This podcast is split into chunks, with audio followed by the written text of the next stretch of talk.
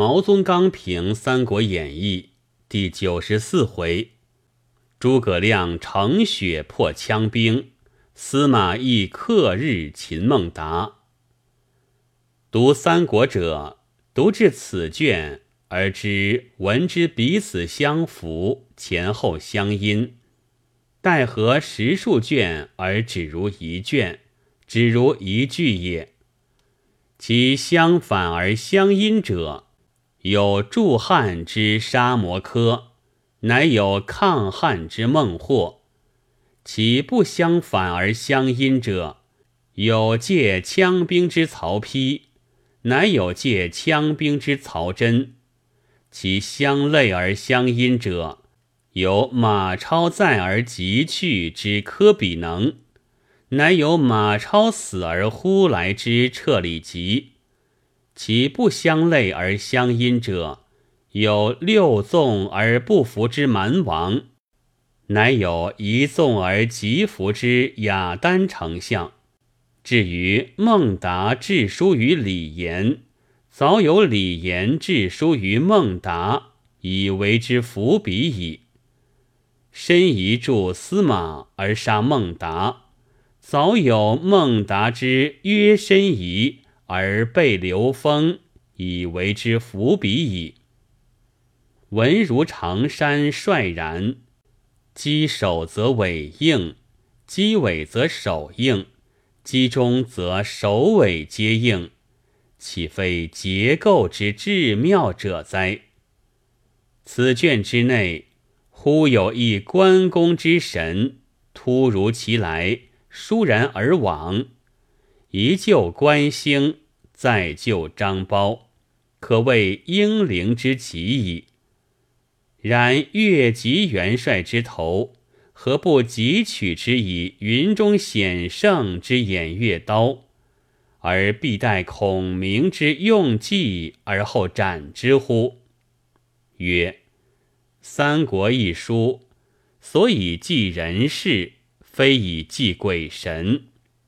唯有一番筹夺，一番诱敌，乃见相臣之劳心，诸将之用命，不似《西游》《水浒》等书，原非正史，可以任意结构也。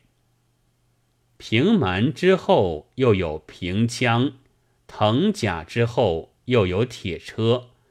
一则在于未伐魏之始。一则见于既伐魏之中，一则炎天，一则雪地，一则出其全力持之旷日，一则施以小计定之中招，或详或略，或长或短，事不雷同，文意不合掌，如此妙事，如此妙文。真他书之所未有。司马懿不用，则孟达不死；孟达不死，则两京可图；两京可图，则曹氏可灭。曹氏之不惧灭，以为司马懿之功也。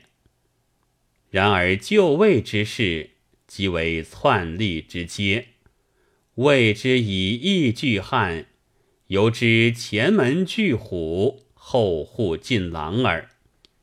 此卷于司马懿起复之初，便叙失招二子之英英灵爽，盖非谓之亡于此救，而正谓之亡于此赵云。蜀士之坏，一坏于失荆州，再坏于失上庸也。荆州不失，则可由荆州以定襄樊；上庸不失，则可由上庸以取渊洛。而缘其所以失，则有故焉。当关公离荆州以伐魏之时，使别遣一上将以守荆州，则荆州可以不失。当孟达弃上庸而奔魏之时，更遣一上将以守上庸，则上庸可以不失；而先主不虑之，孔明亦不虑之，则皆天也，非人也。其所以失而不复者，又有故焉。当先主大战萧亭之时，孙权愿献荆州，而先主不知惧，则荆州虽失而可复。当孔明初出祁山之时，孟达欲献上庸，而司马懿未知之。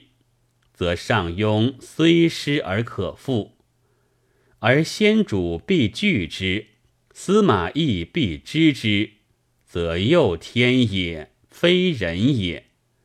天不作汉，以何救于先主？以何救于孟达也？